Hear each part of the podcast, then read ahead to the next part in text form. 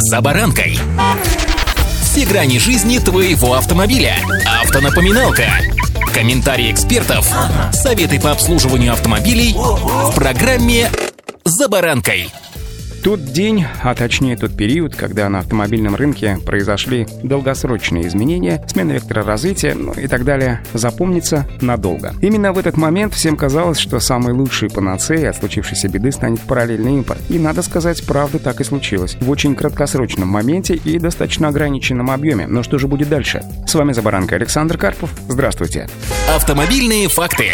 А дальше грядут перемены. Правила параллельного импорта автомобилей могут изменить уже с 1 февраля. Напомню, правительство на законодательном уровне запретило ввоз иномарок, которые представлены на российском рынке официально. Это логичный шаг, направленный на сохранение бизнеса тех, кто не испугался санкций и продолжил снабжать россиян автомобилями. А в противном случае что? В противном случае демпинг. Кроме того, с июля 2022 года юридическое лицо, импортирующее автомобиль, должно оформить документ, который называется «Заключение о безопасности единичного транспортного средства. Однако получить такой документ можно лишь на автомобиль, который не представлен на российском рынке. Простые автомобилисты, выражаясь юридическим лицом физические лица, могут вести автомобиль в частном порядке, оформив свидетельство о безопасности конструкции транспортного средства. И если прошлогоднее постановление не продлят, то схема легализации единичных транспортных средств для юридических лиц перестанет действовать. Напомню, что физическое лицо может ввести автомобиль по льготной ставке утилизационного сбора один раз в год. Если больше, то действует коммерческая ставка ставка, которая может превышать и миллион рублей. Игроки рынка отмечают, что многие сейчас вывозят автомобили на частных лиц, но при этом оплачивают полные утилизационные сборы. Это позволяет физическому лицу приобретать и продавать неограниченное количество автомобилей в год. Поскольку параллельным импортом везут в основном автомобили не дешевые, часто премиальные, то разница в утилизационном сборе, в общем-то, не играет для них первостепенной роли.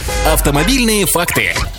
Согласно аналитическим данным, в прошлом году малый и средний бизнес в России фактически ввозил автомобили небольшими партиями и поштучно, на тех же условиях, что и частники. Это позволяло наладить поставки тех же самых китайских брендов второго эшелона и производимых в Китайской Народной Республике автомобилей европейских марок. Теперь эксперты отмечают, что часть дилеров китайских брендов, которых прибавилось почти тысячу за год, просто уйдет с рынка. С окончанием действия данных правил обустройство ввозимых автомобилей оборудованием Эра ГЛОНАСС вновь станет обязательным. Отдельной темой на российских форумах проходит ограничение ввоза автомобилей из Киргизии, которая сейчас стала основным автохабом для российского параллельного импорта. В прошлом году каждый десятый автомобиль из ввезенных в нашу страну прошел через границу с Киргизией. Причем речь шла не только о китайских брендах, но и автомобилях из Европы, Объединенных Арабских Эмиратов и других стран. Параллельный импорт, конечно же, сохранится как необходимый в условиях санкций инструмент, но его ожидают упорядочивания. Как уже отмечали представители правительства России, перечень документов для параллельного импорта будет пересмотрен. А в какую сторону, узнаем уже совсем скоро.